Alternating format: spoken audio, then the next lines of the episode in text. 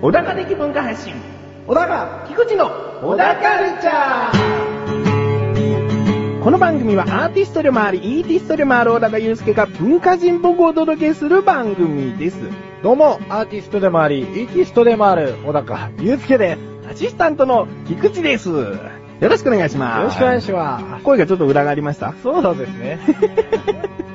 マスオさんみたいだったね。 えー、まあ、いろいろと今まで過去にですね、小高祐介さんは、はい。趣味と言っていいものをいろいろ言ってますよね。う写真だったり、はい音楽だったり。えもう一つ、趣味といえば、え、えまあ、こういうね、インターネットとかを通じてラジオ聞いてる方なんかに、多いんじゃないかな。え。うん。ゲームが好きっていう方多いんじゃないかな。多いんじゃないですかねう。ん。うんそこでね、小高さんがね、はい。ゲームについてバシコン喋っていたら、あこう、おー、なんか共通点見つけたってね、あ聞いてく。れる方が、なるほどねこう、親近感湧いたりするんじゃないかなっていう。うん。ああ、湧くかもしれないね。ねうん。はなので、今回ゲームの話をね、い。ちょっとしたいなと。わかりました。わかりました。まあ、なぜね、小え田えカルチャーなんていう番組をやっておきながら、今までゲームの話が出ていなかったのかっていうのが、ある意味答えではあるんだけど、そうですえね。えまあ、大してゲームをやらないっ ていう。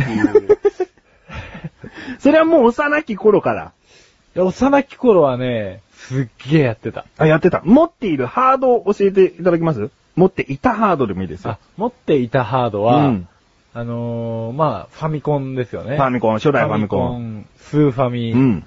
あとゲームボーイと、うん。あと、セガの、なんかそのゲームボーイみたいなやつあったじゃないですか。おうー。ん。なんかそういうのも持ってたし、あと、そっから低迷してきたな。中学生ぐらいからもう低迷してきてたのかな。プレイステーション、うん。だいぶ先、高3ぐらいになってプレイステーション2とかうんうんを、先輩から1万円ぐらいで買って、うん。うん。で、それを DVD プレイヤーの再生として使ってたけど、うんゲームを一回もやったことがない。プレイステーション2で。で、DVD プレイヤーとして。そうそうそう。うんで、窓際に置いといたら、あの、台風の日、窓開けっぱなしにして て、びっちょびちょになって壊れたっていうね。もうその大事にしてない感じが、ほんとゲームに興味のないところを表してますよね。プレイステーション2水没させたってなかなかいないと思うよ。うん。俺初めて買ったソフトが、うんクロックタワーってやつなんですよ。おーおーおーあのもうハサミを、でっかいハサミを持ったお殺人者のおっさんがで すね、主人公を追いかけ回したわけですよ。それをやって、なんかあともう一個ぐらいやったと思うんですけど、うん飽きちゃったんでしょうね。おーおーうん。じゃあ、いいゲームに出会わなかったのかもしれないですね。あまあ、そうですねいいゲームって言い方はクロックタワーに失礼なんで、うん。自分がハマるゲームに出会わなかったのかな。そうですね。昔ね、今までで一番ハマったのマザー2とかなんですけどね。うんファミコンの。あれはもう神がかってハマってたんですけど、うん。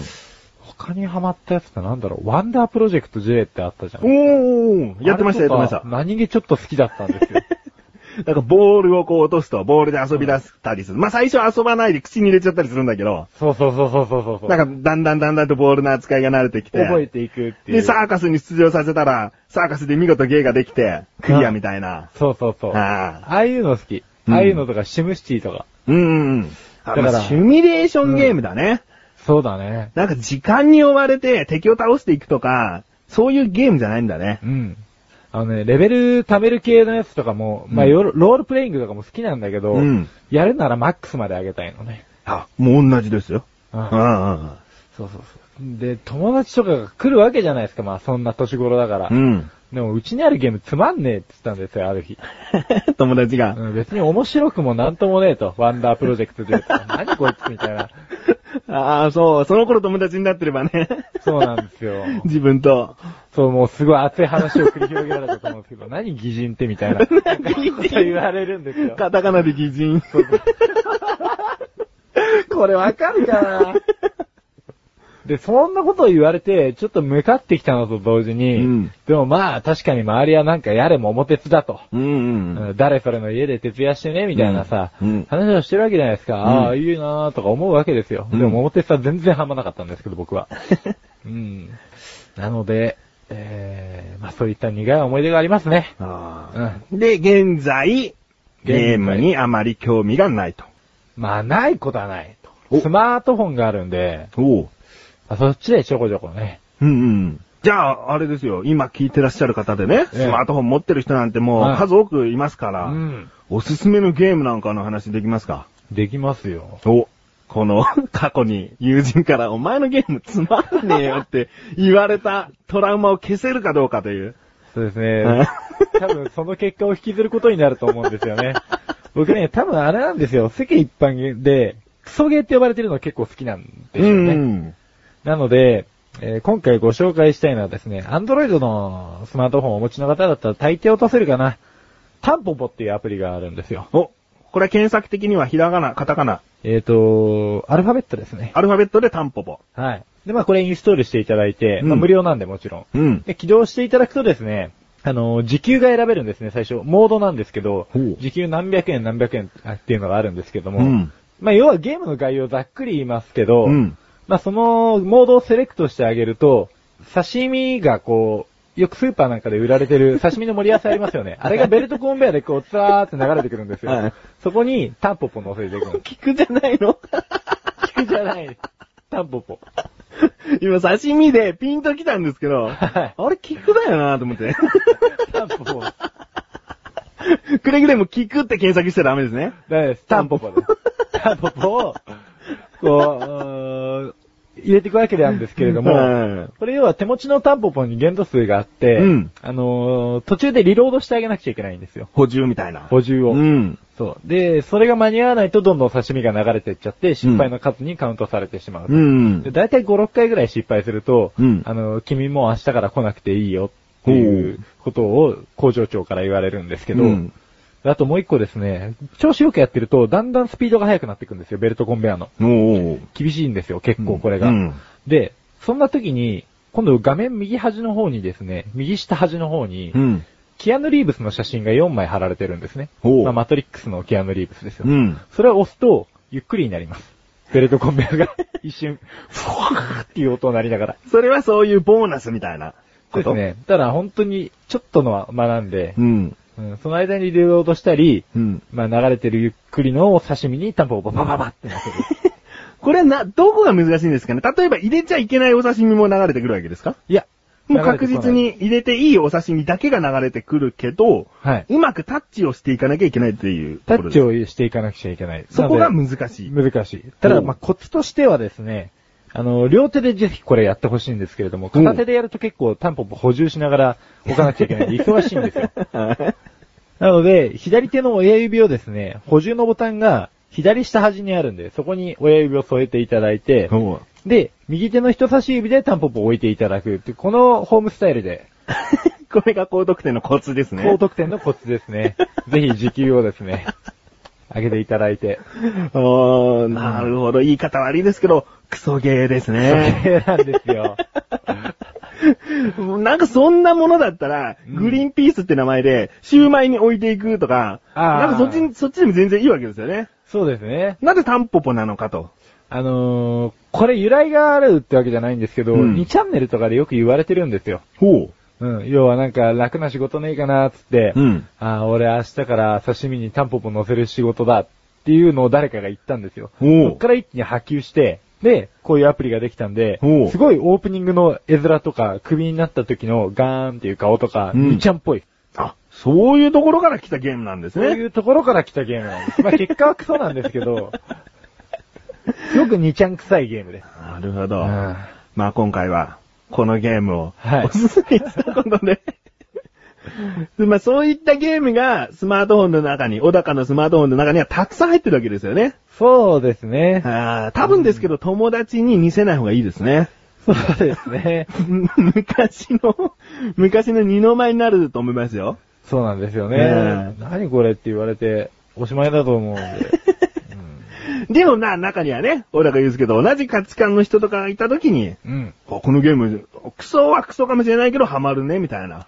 そうなの。はい、いたら嬉しいですからね。あこのタンポポで、もう結構な時給を叩き出してるっていう人はもうぜひ、仲良くなれるんじゃないかなと。 おうただなんか逆にその、あんまり上手すぎても引いちゃいますけ どね。あこのゲームにそんなにハマるかみたいな。 そこで冷めちゃうんだ。 そこで冷めちゃいますね。えー、まあ今回は、はい。無理やりだったかもしれませんが、ゲームの話をはいしてみました。うん。ここで一旦、CM です。帰ってきて、口エサラジオ手を洗って、口エサラジオ晩ご飯を食べて、口エサラジオお風呂に入って、口エサラジオテレビを見て、口エサラジオ布団に入って、寝るよおやすみいつでもどこでも片手間に、口エサラジオは毎月1回更新のアスレチック放送局で、リンクページから行けるよどこまでも続くのかね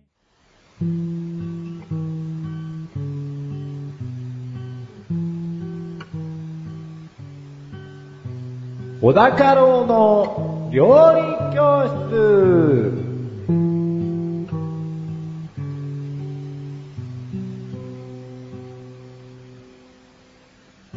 このコーナーは料理研究家の小高郎先生に食についてあれこれご指導していただくコーナーです。ちなみに番組内で料理は一切いたしません。よろしくお願いします。よろしくお願いします。えー、それでは早速今回の料理食材テーマをお願いします。春巻き。お、春巻き。イエス。中国料理の天津の一つですね。はい。はい。まあ前にヤムチャとかね、話しましたけどね。うん。まあちょっと類似しちゃうんでそこは掘り下げません。うん。ということで、うん。えー、実は春巻きこれ由来がありましてですね。おー。 あーあるある。なんかあれです ね。食いつき方が今日は珍しく雑ですね。雑じゃないですよ。今ね、春巻きどっかで聞いたことあるな、でも言えないなーっていう感じでしたね。知ってるってこと知ってたかもしれないけど、今、忘れちゃってるってことです。あ、なるほどね。うん思い出させてあげよう。はい。はい。まあ一説にはですね、これ1700年前ほどから、 1700年前。 1700年前うん。ほどからもあるらしいんですけれども、立春の日にそう。春の野菜を薄い餅で巻いて食べたのが始まりだと。おー、初耳です ね。あれ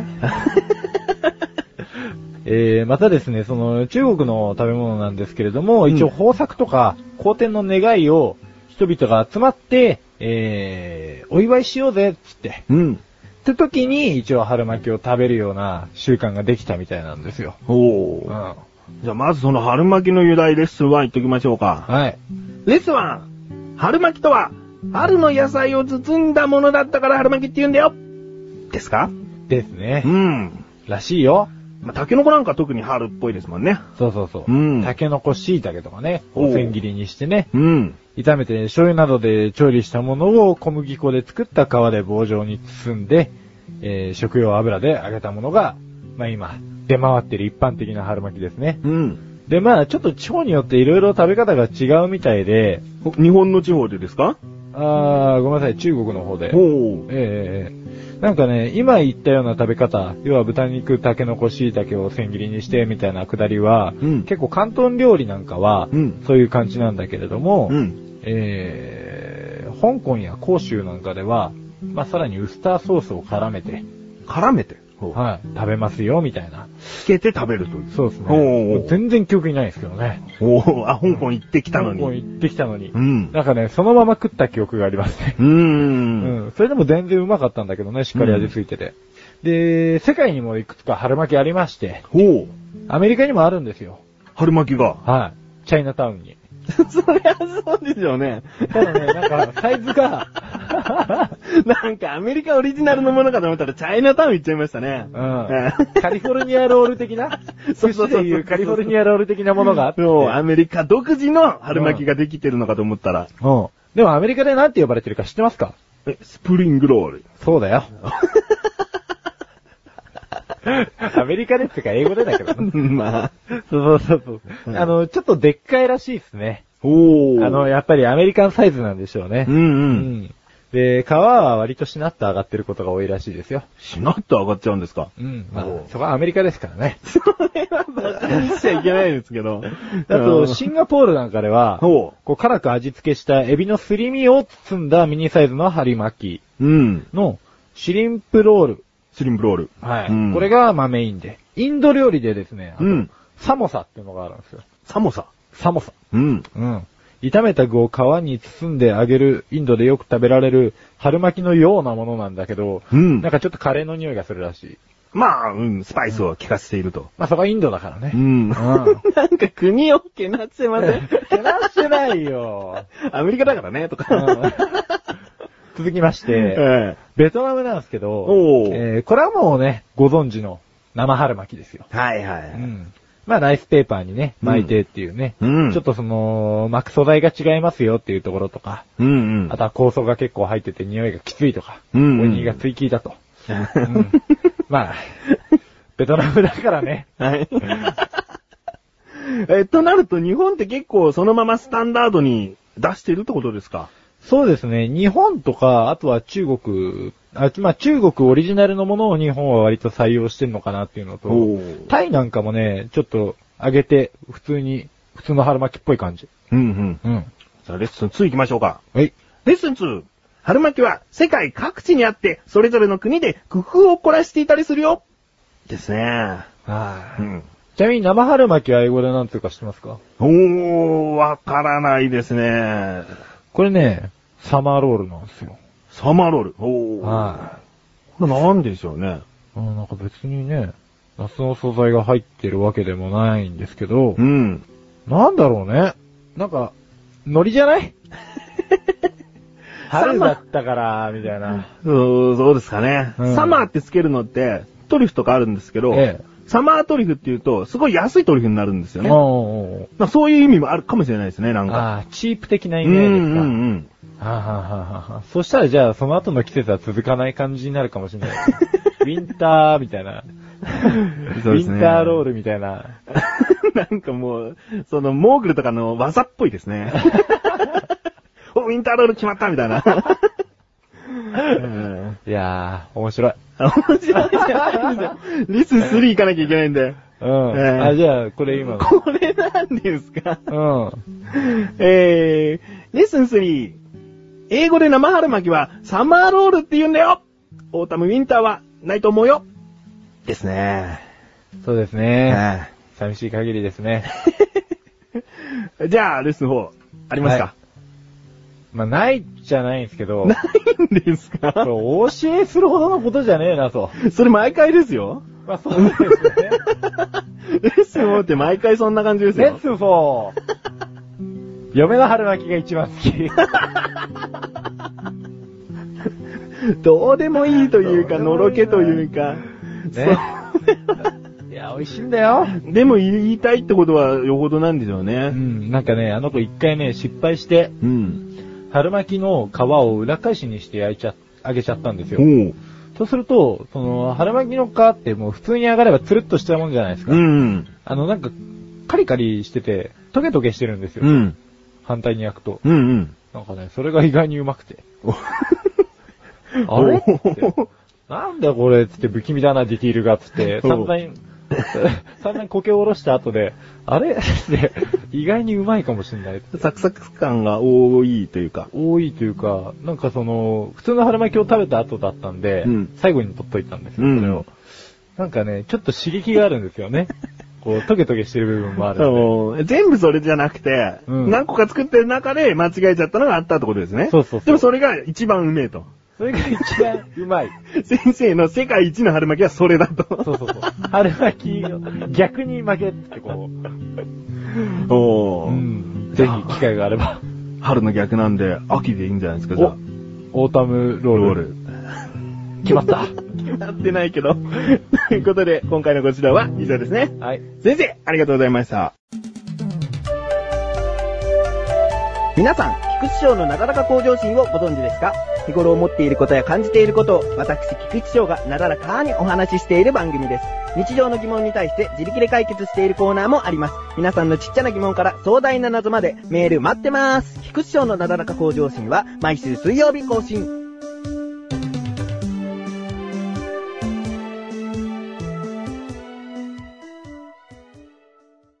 小高ましレビューこのコーナーは小高祐介があらゆるジャンルの中から一押しな一品を選びレビューをかましていくコーナーです。それでは早速今回のジャンルをお願いします。音楽、音楽では作品名をどうぞ。 100S、 100円です。では、アーティスト名をどうぞ。中村和義。中村和義さん。では、早速、かましちゃってください。かましてやりますよ。ん。じゃあですね、中村和義の名義で作った最後のアルバムですかね。ほう。うん、まあ、この後に実はその、ベスト版の最強版みたいなやつ、ボックスセットが出てるんですけれども、うん。えー新作としてはこれが最後だった。最後というのはは、い何年ぐらいの作品なんですかアルバムなんですかえーっとね、もう5年、6年前ぐらいですかね。で、こほの後に百式っていうバンドを組んでるんですよ。う。ほう。で、そっちで今活動してるんでう、ん。で、この 100S っていうアルバム名なんですけれども、これ実は百式とも読むんですね。あ、なるほど。はい。 100に S と。 100に S。うんうんうん。はい。で、一応今回ですね、これ、16曲からなる、えーアルバムなんですけれども、うち5曲がインタールードなんですよ。インタールードとイは。ンタールードってあのー曲と曲をつなぐための楽曲みたいなやつですね、短い。ほうほうイほンストだったりするんですけれども、よく。う。ラジオで言うとジングルみたいな。ああ、そんな感じですね。ほうほ強引に置き換えましたね。う。テレビ番組で言うと CM みたいなもんですよね。そうなんです挟んであると。んだからよくストーリー性を重視して作るアーティストなんかがインタールードを置きたがること多いんですけど、んまあ中村和義なんかも割とその手らいが結構あって、うん。その曲と曲との間にそれを置くことによって、つながりとか場面展開の、えー、機会にそういった楽曲を置いておくことがよくあるんですよ、この人のアルバムは。うん。うん。で、それがまあ今回5回も入ってるわけなんですけれど も、なんかね、凄まじいアルバムなんですよね。うん。えー、もう、ぜひ聴いていただきたいということでですね。終わっちゃいそう な、終わっちゃいそうな感じだな。曲のジャンル、全体的なジャンルはどういったもんでしょうこの人はですね、えっ、と、このアルバムまでは、ん。すごい独創的だったんですよ。うん。実験的でもあるんですけれども、うんでも自分の声に関してもそうですし、あのよくね、最初に日本の友達にこう、パッと聞かせるじゃないですか。ほう。。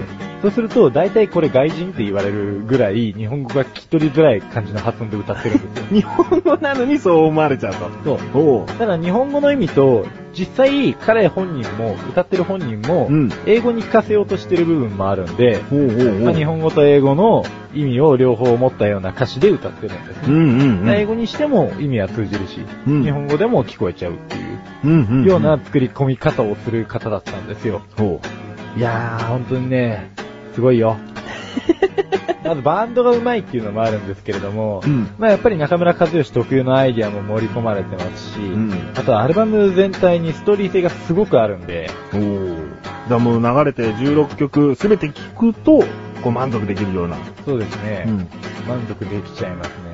そしたら、ちょっと日を明けてからもう一回聴けばいいと思います。なんか連続して多分聴かない方がいいと思う。お。うん、結構考えさせられる歌詞とかも多いんですよ。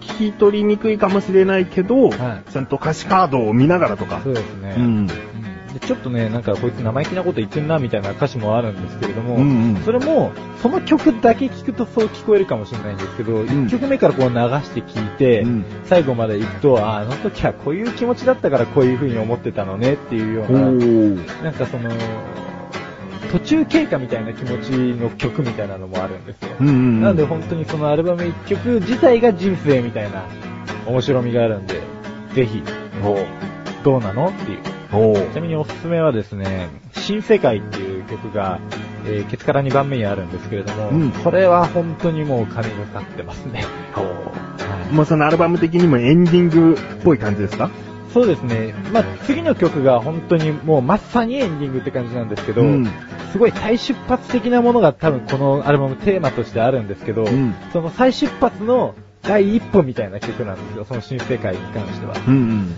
なのですごい爆発力が半端ないですね。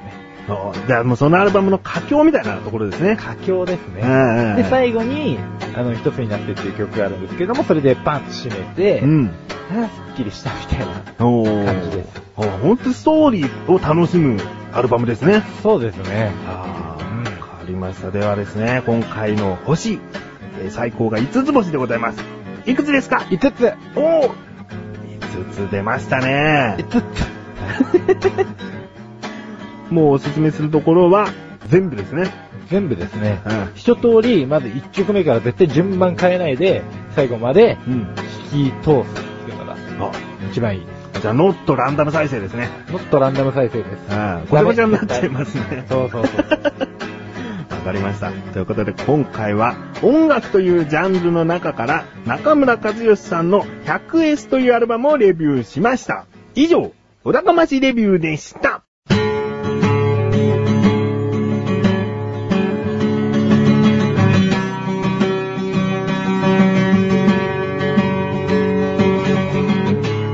エンディングの中はい、ということで第58回も終わりを迎えようとしておりまはす。い。全く来ておりませんよ。え、えー写真集の感想です。まあそういう日もありますよね。そういう日もありますよね。 えーそうじゃない日もきっとあると思うんですよ。 そうだね。えー何の写真集かというと、前回お話ししたんですけれども、小高祐介の第2弾、ウェブ写真集う、ん。水というアルバムですね。そうですねえーこちらはラジオページにある小高祐介の棚というところから、えーグラスに入った水の写真がありますので、そこを押すと写真集がいつでも誰でも見れるというものですね。そういうこと。うん。まあ見てる方は多くいらっしゃると思いますよ。本当に いや、でもね、もう次の作っちゃおうかなと思って。お、いいですね。あうんもう、いいあれ、勝手に更新して て、勝手にはダメでしょ。ボンボンボンつって作ってっちゃって。いや、ちょっと、その予告的なものを入れて、で、ちゃんとここでできましたを言いたいんで、まあ、エンディングトークでポロッと言うぐらいでいいっつんだったらそれはそれで、エンディングでポロッと言いますよ。ポロポロ行きましょポロッポロいきますう。うん。でも作り始めるときには確実に自分には言ってくださいよ。そうですね。 もう3冊ぐらいできてるんですよとか言われても困るんで。作り始めるときに言ってくださ。はいうん。まあ自分もですね、ミクシーコミュニティの方で感想とも言えないかもしれないですけど、その、何枚目こう思ったみたいなことをうんポロポロと書いておりますんでね。い。見ました見ました。うん。いやー。 まとえてますねう。ん、まとえてましたまとえてましたよ。そんな まとえていた感想を見たい方はですね、えーミクシーコミュニティに 入って、ちらっと覗いてみてください。そうですね。ね そしてですね、まあ、写真集もぜひ、えーこうお話ししておきたかったんですけれども、はいもう一つ、ええ今年の夏に向けてですね、はい。一つイベントを起こそうじゃないかと。おおおおおうん。